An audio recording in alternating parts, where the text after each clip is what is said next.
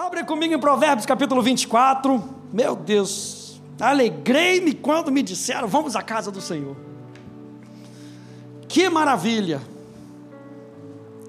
A gente poder servir a Deus, servindo aos irmãos, servindo o propósito dele para a nossa vida. Provérbios capítulo 24. E a gente tem falado sobre sabedoria. Quem é que precisa de mais sabedoria aí? Diga amém. Aleluia.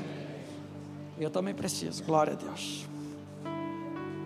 Provérbios capítulo 24. Foi o texto que a gente começou na semana passada. Diz assim: Com a sabedoria se constrói a casa, e com a inteligência ela se firma. Pelo conhecimento, os seus cômodos se encherão de todo tipo de bens preciosos e agradáveis. E a gente viu na semana passada que eu e você precisamos ter uma mentalidade de construção.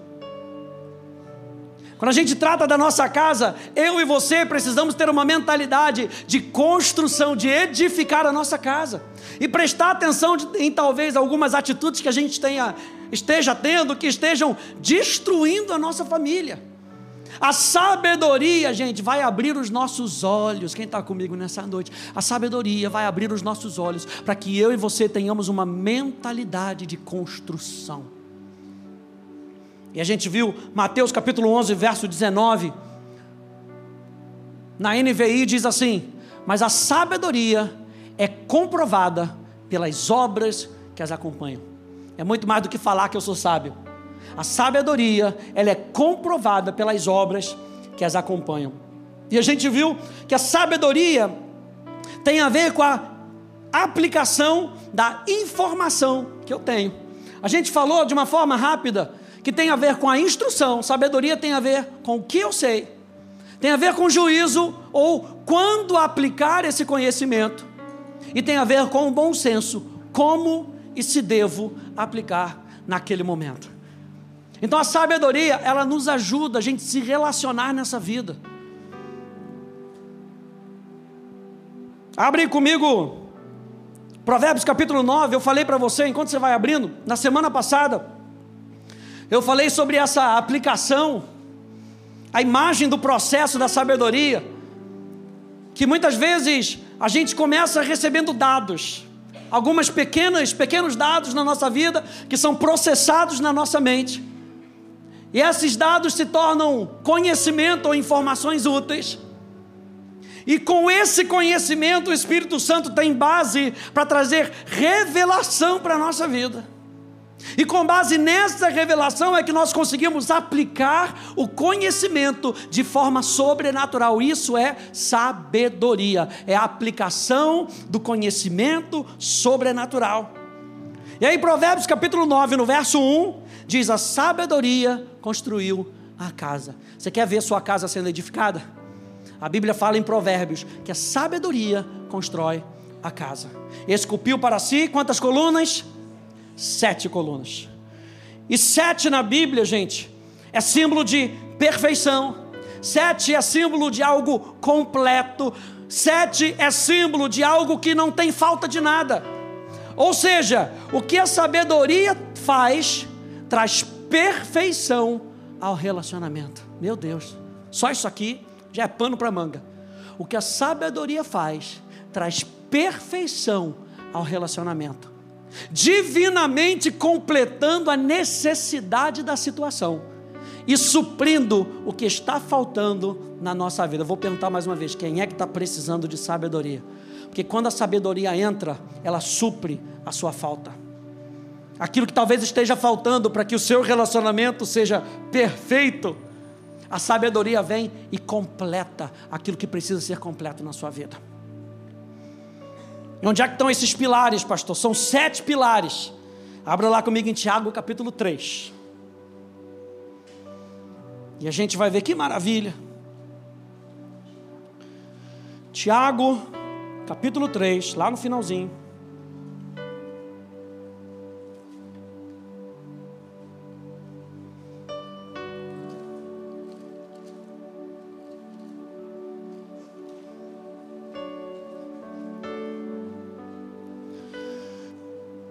Tiago capítulo 3.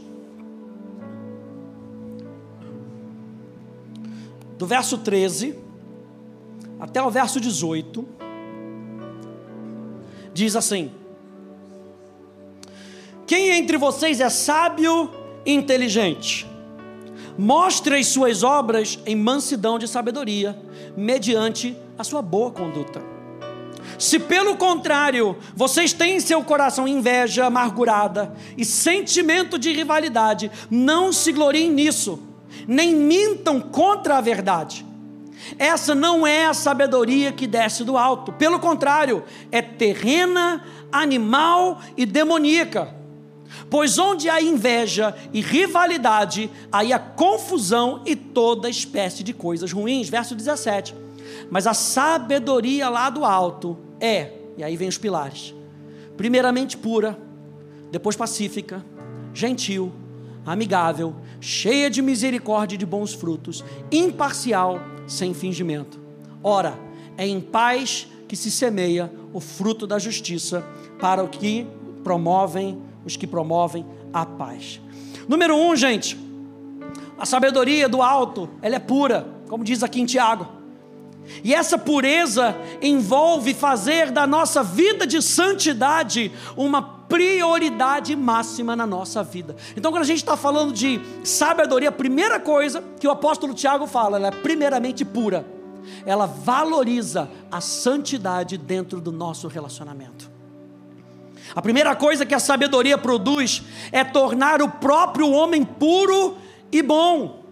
Veja, eu e você, gente, nós podemos buscar essa pureza, nós podemos buscar esse tipo de santidade, pedindo ao Espírito Santo que renove as nossas mentes dia a dia, para que possamos aprender a pensar de maneira pura, que nos aproxime de Deus.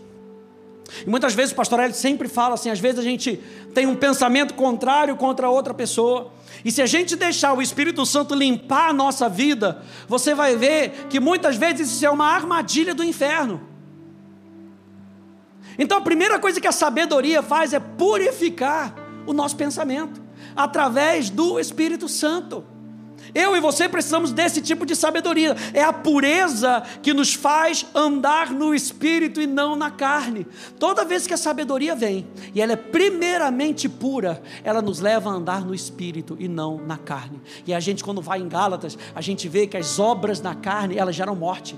Romanos capítulo 8 vai dizer que a mentalidade da carne, ela é morte, ela é destruição. Mas quando eu e você somos cheios da sabedoria de Deus, essa sabedoria que a gente está buscando, essa sabedoria primeiramente pura, ela visa nos ajudar a agir pelo Espírito e não mais na carne. Mateus capítulo 5, no verso 8, diz para a gente: Bem-aventurados os limpos de coração, porque verão a Deus. E muitas vezes nós temos que pedir esse tipo de sabedoria de Deus, para que a gente possa ver a situação e a outra pessoa da maneira como Deus vê. Para que a gente possa fazer isso, a gente precisa limpar o nosso coração. A gente precisa limpar a nossa mentalidade. É aquele momento que a gente fala, dá uma pausa na briga, dá dois passos para trás e fala: vamos buscar a Deus, que o negócio aqui está indo por água abaixo. Está mais parecido com o inferno do que com o céu aqui dentro de casa. Então vamos dar três passos para trás e vamos buscar a Deus, porque a sabedoria de Deus é primeiramente pura, ela valoriza as coisas do espírito e não da carne. Pureza, então, envolve alinhar os nossos corações com o que mais importa para Deus. Sabe o que, que importa para Deus? O seu relacionamento. Sabe o que, que importa para Deus? A vida da sua, da sua esposa, do seu esposo, dos seus filhos. Então, a sabedoria envolve alinhar os nossos corações com o que mais importa para Deus. Número dois, o apóstolo Tiago diz que a sabedoria é pacífica. Ou seja, a sabedoria de Deus nos leva a amar a paz. Não sermos pessoas que vivem para brigar um com o outro.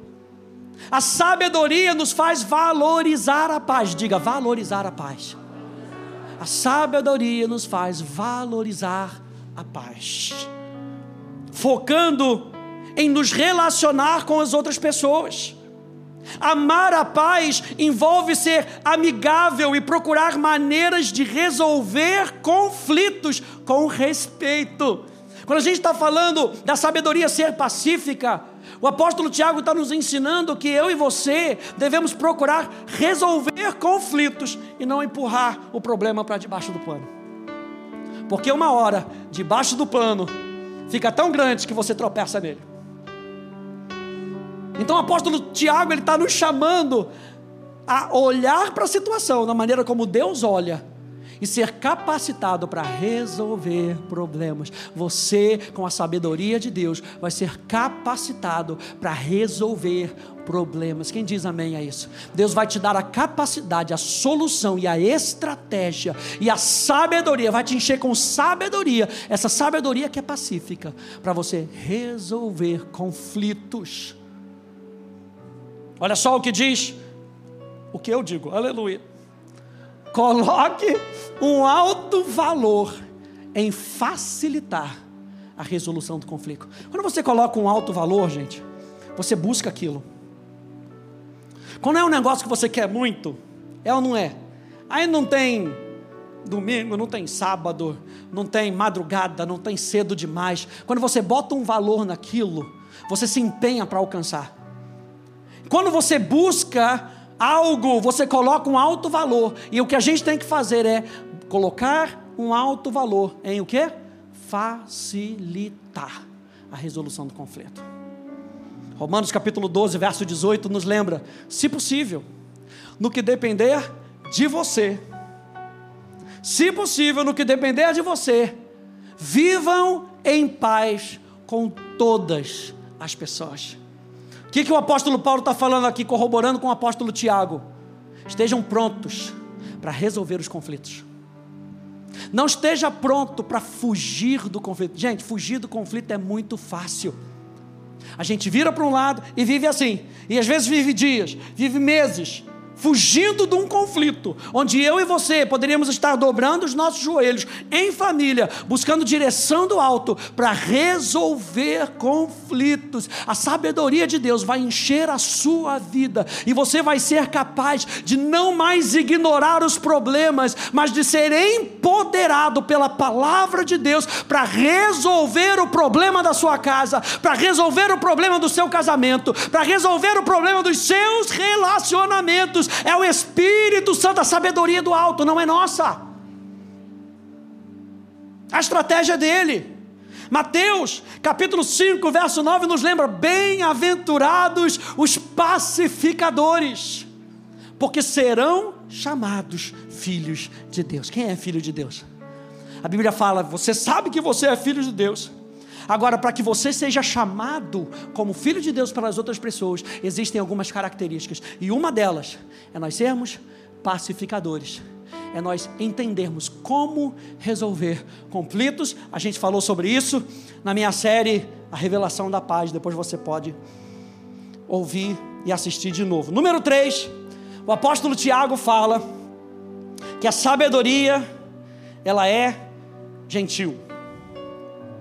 A sabedoria nos leva a sermos respeitosos com as palavras e ações que escolhemos. Seja respeitoso para falar com outra pessoa. A Bíblia fala que a sabedoria. Ah, muito obrigado. A Bíblia fala que a sabedoria ela é respeitosa. Porque tem gente que diz, ah, é assim, eu falo a verdade mesmo, e deixa de ser respeitoso com o outro. Sabe o que você, fa você faz quando você faz isso? Você cruza o limite da sabedoria e entra na carnalidade. Melhor ficar desse lado da pista, sabe? E medir as palavras. Quem já ouviu essa palavra? Medir as palavras. Pastor Eli sempre ensina isso para a gente. Vai falar com alguém? Não fala na hora, não, às vezes. Dá aquela engolida, sabe? Espera. E fala: amanhã a gente resolve isso. Não fala de cabeça quente. Porque nessas atitudes que a gente toma, a gente está sendo respeitoso com a outra pessoa. Para eu não falar algo que eu sei que vai te machucar, eu prefiro não falar nesse momento. Eu vou medir as minhas palavras e o Espírito Santo vai me dar a palavra certa para que a gente possa resolver isso. Quando nós mostramos consideração, nós somos gentis com as pessoas, porque nós as respeitamos. Temos o cuidado de não ferir ou prejudicar intencionalmente as outras pessoas. Reservamos tempo para ouvir os pensamentos e os sentimentos dos outros. Ser respeitoso é sentar e ouvir também. Ser respeitoso é sentar, ouvir, para que você possa ser empático. Às vezes a gente quer ser muito simpático, mas muitas vezes é melhor ser empático e calçar o sapato do outro. Ouvir para entender o que, que o outro está falando. E quando você às vezes ouve o que o outro está falando, você consegue entender de onde o outro está vindo com, aquela, com aquele pensamento. Ah, agora eu estou entendendo o que, que você quer falar. Sabe, às vezes eu estou conversando com a Polly e de repente a gente está conversando. Eu falei, não, para, para, não estou entendendo nada o que você está falando. É no momento que a gente tem que puxar o break e falar, não estou entendendo. Volta, volta tudo. Me mostra tudo de novo porque eu não estou entendendo nada. Se eu não estou entendendo, eu não consigo trazer a minha parte do jogo. Eu não consigo trazer a minha opinião. E se eu trouxer a minha opinião, pode ser que eu traga a opinião errada. Pode ser que eu traga a opinião da maneira errada. Então nós precisamos ser respeitosos com as pessoas, ouvir as pessoas. Veja, incorporar a gentileza nas nossas vidas também significa manter as nossas emoções sob controle para que possamos responder com sabedoria, em vez de reagir imprudentemente quando estamos estressados. É muitas vezes aquele momento que a gente tem que parar, como eu falei, porque eu quero responder e não reagir. Tem uma grande diferença. O reagir é aquele, como diz a pastora Deise, é, é o tênis. E no tênis, você está jogando contra o outro. Na reação, você quer mandar a bola e não quer mandar a bola na quadra, não quer mandar a bola, a bola no dente do outro. Hã? Você mira, você espera ele mandar, pode mandar, eu sei que você está pensando isso, pode mandar, na hora que ele manda, você dá até uma voltinha assim, pá. Agora, quando você responde, você está jogando frescobol. Quem já jogou frescobol? E no frescobol, né? Quem já, já sabe, né, como é que é? Quem está jogando frescobol é o seguinte, eu estou jogando com você e não deixa a peteca cair. A gente até gosta de brincar, né? Aí vai na água, tá geralmente na praia, né? Aí gosta de se jogar na praia, faz aquela emoção, né? Ah, pá. Aí se joga na praia, aí outro fica lá um tempão até você levantar, tirar, o, tirar a areia do calção. Ele está lá, segurando a bola, segurando a bola, para não deixar a bola cair. Quando nós incorporamos a paz na nossa vida, a gentileza, nós mantemos a nossa emoção sob controle. Sabe o que é isso? Fruto do Espírito. Saber controlar as nossas emoções. Na sabedoria, na sabedoria divina, você está lutando pelo outro e não contra o outro. A gente não casa para lutar contra o outro. A gente casa para lutar pelo outro. De defender o outro de defender a tua amizade, aquela pessoa que é tua amiga genuína. De, nós estamos falando de relacionamento, não só de família, de relacionamento. A sabedoria nos ajuda a nós edificarmos relacionamentos. Sabedoria então fala de não estar pronto para lutar, mas pronto para servir. A sabedoria, que é gentil, não está pronta para lutar, está pronta para servir. Mateus capítulo 5, no verso 5, diz: Bem-aventurados os mansos, porque herdarão a terra. A palavra manso, no grego, significa uma disposição branda e gentileza de espírito. Uma disposição branda. A pessoa que você vai falar com ela, ela não está disposta a lutar. Gentileza de espírito. Estes conquistam o que espera. Eu me lembrei, quando estava preparando aqui, Provérbios capítulo 15, na Bíblia Amplificada diz uma resposta suave, gentil e pensativa desvia a ira, mas palavras duras, dolorosas e descuidadas despertam a raiva. Na mensagem diz assim: uma resposta gentil neutraliza a raiva, mas uma língua afiada põe mais lenha na fogueira. Meu Deus do céu. Número 4. A sabedoria do alto é amigável. Na Bíblia Amplificada diz que essa palavra amigável é razoável e disposta a ouvir. A sabedoria do alto, ela é razoável e ela está disposta a ouvir. A sabedoria divina nos leva a sermos humildes e sensatos, alguém fácil de se tratar. A sabedoria que é amigável nos faz sermos fáceis de se tratar com aquela pessoa. Sabe aquela pessoa que você sabe assim, você vai até corrigir ela, mas nossa, você corrige de uma maneira que você entende, que mesmo que a pessoa vá trazer o contraponto, é algo que é sensato. A pessoa conversa com você, não dá chilique. Uma pessoa fácil de se tratar. E sabe, eu e você, no nosso relacionamento com Deus, a gente precisa ser dessa maneira com Deus. Que Deus olhe para a gente e fale: Meu Deus, ele está nesse processo de crescimento, que ele seja, porque ele é fácil de tratar. Pastor Ed sempre fala, tem sido marco aqui na nossa igreja, ele tem que ser corrigível e ensinável. Anota essas palavras, bota na sua Bíblia. Eu preciso ser corrigível e ensinável. Fala de sabedoria. Ser corrigível e ensinável fala dessa parte da sabedoria do alto que é amigável. envolve viver com humildade e uma atitude sensata, submetendo nossa própria vontade à vontade de Deus. Não quer dizer que você tem que fazer tudo que o outro está dizendo. A sabedoria sendo amigável não quer dizer que você é um bocó. Que a pessoa, qualquer outra coisa que a pessoa fala, você tem que fazer.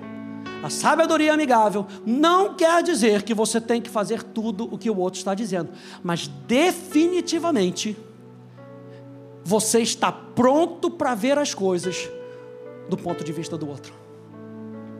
Você está pronto no seu coração. Vai sentar para fazer a DR. Você está pronto, você vai pronto, você não vai pronto para jogar tênis, lembra? Agora você vai lembrar. Você não vai pronto para jogar tênis. Você vai pronto para jogar frescobol. Você vai pronto para ouvir.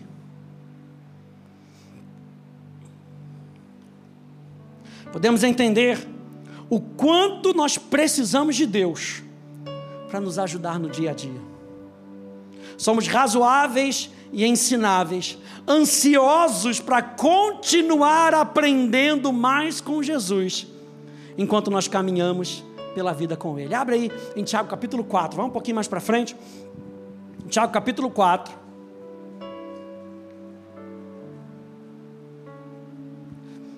Verso 6 ao verso 8, nos lembra disso. Diz assim: Mas Ele nos dá cada vez mais graça. Por isso diz: Deus resiste aos soberbos e o soberbo é aquele que bate no peito e diz: Eu já sei. O soberbo é o orgulhoso. E a Bíblia fala em Provérbios que o orgulho precede a queda, a destruição, a morte. A gente está falando de uma mentalidade de construção. A gente está falando que a sabedoria edifica a casa, edifica os relacionamentos. E o apóstolo Tiago aqui ele está falando que Deus dá mais graça ao humilde. Mas o soberbo, ele resiste. Por isso diz: Deus resiste aos soberbos, mas dá graça aos humildes. Verso 7: Portanto, sujeitem-se a Deus, mas resistam ao diabo, e ele fugirá de vós. A sabedoria do alto, ela está disposta a ouvir. E primeiro, como ela é uma sabedoria do alto, esteja disposto a ouvir Deus. E eu vou falar até outra coisa. Esteja disposto a ouvir Deus na voz do seu cônjuge, na vida do seu cônjuge. Esteja disposto a saber que Deus fala com você e fala com o seu, com o seu cônjuge também. e que muitas vezes vai falar através de seu filho. Esteja disposto a ouvir. Número 5. A sabedoria é cheia de misericórdia, é cheia de bons frutos. A sabedoria de Deus nos leva a sermos bondosos, a agir com compaixão, para que o bem aconteça no mundo por nossa causa. A sabedoria divina, ela quer ser a causa de boas coisas para outras pessoas. A sabedoria divina, ela não quer ser a causa de eu receber o bem. A sabedoria divina quer ser a causa do bem para as outras pessoas. Eu quero ser cheio de sabedoria para que a minha esposa desfrute do bem que Deus tem para nossa casa. Eu quero ser um caminho de bênção para minha casa. Quem diz amém a isso? Então a sabedoria nos leva a ter compaixão do outro. Envolve ter boa vontade para com os outros e deixar que essa boa vontade nos motive a fazer boas ações no mundo. Veja aqui, a sabedoria nos leva a viver em benefício do outro e não para reconhecimento próprio. Porque a sabedoria do mundo, ela foca em si mesmo. A sabedoria do mundo é aquele conhecimento que incha. Mas a sabedoria de Deus é para que o outro veja o benefício. Então a sabedoria de Deus não está só você em pensar em você mesmo, mas pensar na outra pessoa.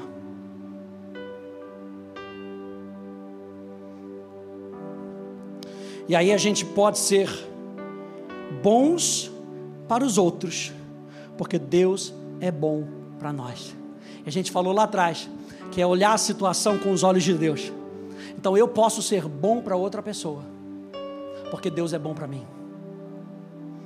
E aí a gente lembra de novo do fruto do Espírito. O fruto do Espírito é amor, alegria, paz, benignidade, bondade. Deus é bom, instalou a sua bondade dentro de nós, para que nós possamos servir o mundo ao nosso redor com a bondade de Deus, para que o mundo veja a bondade de Deus através de mim e de você. Mateus capítulo 5, no verso 7, diz: Bem-aventurados os misericordiosos, porque alcançarão misericórdia. Meu Deus, Número 6. A sabedoria do alto é imparcial. A imparcialidade envolve ser inabalável no nosso compromisso com a fidelidade. Não importa o que esteja acontecendo ao meu redor, eu vou continuar pensando da maneira como a palavra pede com que eu pense. Significa escolher seguir onde Deus nos guia. Não importa o que mais concorra à nossa atenção. Fala de ser justo, fala de ser correto. Imparcial significa não agir em duplicidade ou com dois padrões. A sabedoria não tem dois padrões. Lembra que a sabedoria é divina. E se a sabedoria é divina, o padrão é divino. Então a maneira como Deus vai encher você é com a sua graça, com a sua sabedoria, com a sua misericórdia, com a sua compaixão, para que o padrão seja o padrão dele e não o nosso padrão. Porque se for só o nosso padrão, gente, a gente quer detonar. Quem está comigo? A gente quer chutar o pau da barraca, a gente quer quebrar todos os dentes do fulano, porque é a nossa maneira de ver a situação. A nossa maneira de ver a situação é acabando com o problema. Mas a maneira de Deus ver a situação é resolvendo o problema. E é por isso que a gente não vai ter imparcialidade. A gente vai ser fiel àquilo que a palavra de Deus diz. Nós podemos ser imparciais, comprometendo-nos a obedecer à direção de Deus todos os dias, mesmo quando somos tentados a fazer outras escolhas. A sabedoria de Deus nos leva a sermos fiéis aquilo que nós declaramos ao nosso cônjuge, a nós sermos fiéis aquilo que nós dissemos que nós vamos fazer dentro da nossa casa. A sabedoria de Deus não é imparcial. Romanos capítulo 12, verso 10, verso 11, na Bíblia amplificada diz: "Sejam devotados uns aos outros, com um autêntico afeto fraternal, como membros de uma família." Deem preferência uns aos outros em honra, nunca se esquecendo da diligência, ardendo no espírito, servindo entusiasticamente ao Senhor. Eu gosto desse finalzinho que diz servir com diligência, não é de qualquer maneira. Sirva a sua casa com diligência. E o apóstolo Paulo aqui ele diz ainda: ardendo no espírito, pegando fogo para as coisas de Deus, porque quando eu e você estamos pegando fogo para as coisas de Deus, a gente incendeia a nossa casa. O problema é que muitas vezes nós somos tão apáticos para as coisas de Deus que a nossa casa vive fria. E vive tão fria, vive tão gelada, vive tão no Ártico, que é até difícil pegar fogo. E o apóstolo Paulo está falando: arda no espírito, peguem fogo no espírito, porque você vai incendiar sua esposa, você vai incendiar os seus filhos, você vai ser padrão dentro da sua casa, você vai estabelecer o padrão divino dentro da sua casa. Pais que oram, ensinam seus filhos a orar. Por isso que a Bíblia diz: ensina a criança no caminho. Não é ensinar o caminho, não é virar para a criança e falar, vai para a igreja, enquanto você não vai para a igreja. Aí a gente quer com que o cônjuge se converta, mas a gente mesmo não demonstra o padrão bíblico. A Bíblia fala que a esposa sábia, ela edifica o seu lar. E que muitas vezes a esposa fica calada dentro do lar para ganhar o seu marido por aquilo que ela faz. Isso também serve para o maridão, aleluia. O maridão também bota fundamentos, muitas vezes não é forçando o outro, é com aquilo que nós fazemos. Lembra que a gente falou que a sabedoria se comprova pela obra, por aquilo que nós fazemos. E depois ele termina dizendo assim: servindo entusiasticamente ao Senhor. Você sabe que essa palavra entusiasmo, quem está no segundo ano já viu? A palavra entusiasmos, no grego, significa cheio de Deus. A junção de duas palavras, en e theos. Significa cheio de Deus. Não é que você está alegrinho não, eu tenho uma alegria que é a minha força. A alegria do Senhor é a minha força. E é dessa maneira que eu vou servir a Deus. Meu Deus, eu vim para cá na maior alegria hoje para servir a Deus maior alegria para poder estar tá aqui e compartilhar com você o que está queimando no meu coração, maior alegria para vir aqui e resolver às vezes algum problema. Eu já chego aqui, eu já querendo servir, eu já querendo aprontar as coisas, por quê? Porque seis e meia vai começar o encontro, seis e meia, os meus irmãos estão chegando, não, meus irmãos estão chegando seis e quinze, aleluia, os irmãos estão chegando antes, hashtag fica a dica, aleluia, glória a Deus. Gente com o coração queimando. É isso que a Bíblia fala que a gente tem que fazer. A gente está ouvindo um, um evangelista chamado Todd White e ele estava falando isso. Tem muitos ministros de Deus se cansando. Muitos ministros de Deus em burnout. Sabe o que é aquele burnout? Aquele cansaço da alma.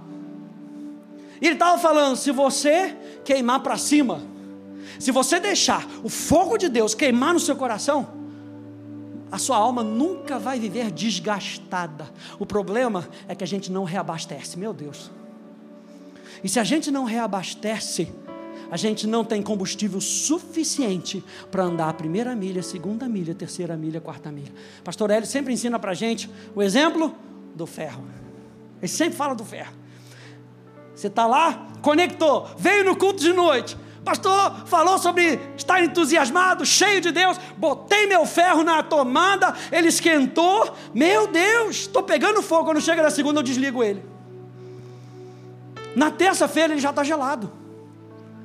E aí muitas vezes a gente espera até o próximo domingo para conectar ele, quando eu preciso viver conectado com ele. É por isso que Deus vira para Israel e fala: voltem à fonte. Vocês estão cavando cisternas rotas aí, que não estão segurando nada. Volte e fique conectado na fonte. Salmo 1 vai dizer que aquela árvore ele é plantada junto aos ribeiros das águas. Jeremias vai dizer que essa árvore, até mesmo em tempo de seca, ela dá folha, ela dá fruto porque ela está conectada à fonte. Estar entusiasmado é conscientemente estar conectado à fonte. Quando eu e você estamos conectados à fonte, a gente não se cansa. A gente não serve por cansaço. A gente não vive com cansaço. Cansaço da alma, cansaço espiritual. Porque a gente está se realimentando. A gente está alimentando o nosso homem interior. E é dessa maneira que a gente vence os combates. Número 7. Último ponto. A sabedoria do alto é sem fingimento. Ou seja, a sabedoria de Deus significa se importar com a verdade, viver com integridade e ser genuíno. Não é algo hipócrita. Ou seja, ela não tenta agradar os outros em detrimento da verdade. Ela anda em integridade. Andar em integridade é amar a verdade. Quem pegou isso? Andar em integridade é amar a verdade. Não é ser, não é ser hipócrita. Ela não quer passar uma impressão do que não é verdadeiro. Ela não quer resolver o conflito empurrando a verdade para o lado e o problema para debaixo do pano somente para manter uma pseudo paz. E a gente acha que a gente está em paz porque a gente não está conversando. E a gente acha que a gente está em paz porque a gente não está brigando. Mas na verdade a gente está se evitando. Isso é hipocrisia. A sabedoria do alto, ela prefere a verdade. É o que diz a Bíblia em 1 Coríntios 13. O amor ama aquilo que é verdadeiro. A sabedoria divina é pró-verdade que a verdade seja o seu soldado da paz. Quer resolver o problema? Deixa a verdade, junto com a sabedoria, resolverem o conflito. É o seu soldado. Salmo 51, no verso 6, na Good News Bible, diz: sinceridade e verdade são o que você exige. Encha a minha mente com a sua sabedoria. Davi, depois de ter pecado, ele se lança aos pés de Deus, está aí o Salmo 51, um salmo de um coração voltado para Deus, dizendo: Senhor, errei, não afasta de mim o teu espírito.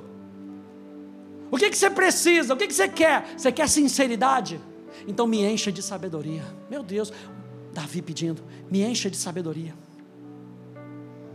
Esses são os pilares, gente, que sustentam a casa para que ela seja cheia de bênçãos. Volta lá em Provérbios capítulo 24, só para a gente ler de novo. Já estou terminando. O grupo de música pode subir. Provérbios, capítulo 24.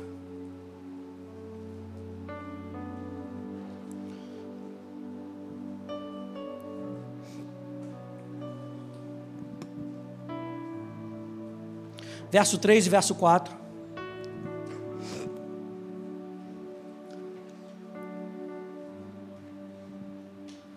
Diz: com a sabedoria se constrói a casa, e com a inteligência ela se firma. Pelo conhecimento, os seus cômodos se encherão de todos os tipos de bens preciosos e agradáveis. Quando a gente anda em sabedoria, se prepara para sua casa ser cheia de bens preciosos e agradáveis. Aliás, Romanos capítulo 12, no verso 2, fala para a gente renovar a nossa mentalidade. Não se amoldar as coisas nesse mundo para que a gente possa desfrutar de qual seja boa, perfeita e agradável vontade de Deus. Ah, acho que foi ontem que eu estava mexendo lá no Instagram e eu acompanho um pastor chamado Luiz Saião, pastor batista. E ele botou um post lá, eu até não botei o post todos aqui, mas eu quero que você leia aqui comigo, eu vou colocar aqui na tela. Porque muitas vezes o que a gente quer do lado de fora, a gente não está construindo do lado de dentro. E ele botou uns negócios bem legais aqui. Leia aqui comigo. Ele disse o seguinte: na minha trajetória de experiência e aprendizado, à luz das Escrituras, eu tenho procurado refletir sobre a vida Hoje, aos 60 anos, depois de uma trajetória de fé, acadêmica e de vida, ouso sintetizar o possível enfoque frágil e limitado que eu adquiri. Talvez pela bondade do Eterno eu venha trazer luz e alívio a um coração que sofre. Conheci 63 países e aprendi algumas línguas. Trabalhei anos na tradução da Bíblia. Confesso que me encantei. É fascinante o mundo de Deus. Que obra-prima é a criação. O ser humano. Que complexidade extraordinária é essa imagem de Deus. Dignidade ímpar. E o que dizer do Criador? Inefável, indizível, inexprimível. O ápice da minha adoração seria apenas uma poeira no universo. A vida é incrível, mas o mal está presente. É terrível e machuca. Contemplar o mal intencional feito ao próximo é insuportável. Só o grito de um Amós ou Jeremias traduzem um repúdio intenso contra a opressão aos vulneráveis. Lembro-me de Reshon, que é um rabino, e ele diz: é impossível encontrar a verdade sem estar amando. É impossível experimentar o amor sem ser verdadeiro. Profundo, chorei. Como amar quem pensa diferente? Como parar diante do próximo sem debochar do imago Dei ou da imagem de Deus que está no ser humano? Como ser genuíno sem fingir, sem perder o sublime fascínio diante do rosto semelhante? Aí ele termina dizendo dessa parte do lado de fora, que muitas vezes a gente busca. A democracia que afirmamos desejar já está presente no mundo, como tratamos o outro agora. O que você quer ver do lado de fora tem que começar do lado de dentro. E me veio isso no meu espírito. Muitas vezes estamos esperando algo acontecer em alguém, quando a transformação, o primeiro passo e a iniciativa deveria vir de nós e não do outro. Muitas vezes esperamos algo do nosso país, por exemplo, que nós mesmos não estamos fazendo dentro da nossa casa. Muitas vezes esperamos algo do próximo que nós mesmos não acreditamos para nós. E eu termino dizendo que a sabedoria divina que constrói a sua casa vai construir o país que você deseja. Isso começa com o indivíduo, enche a sua casa e deve transbordar por onde você vive. A sabedoria que enche a sua vida constrói a sua casa. E a sua casa é parte do que vai ser feito nessa nação. Não é a política que vai salvar o Brasil. Não são os políticos que são a esperança da nossa vida nós dependemos da sabedoria de Deus para mudar a nossa vida e mudar a nossa casa.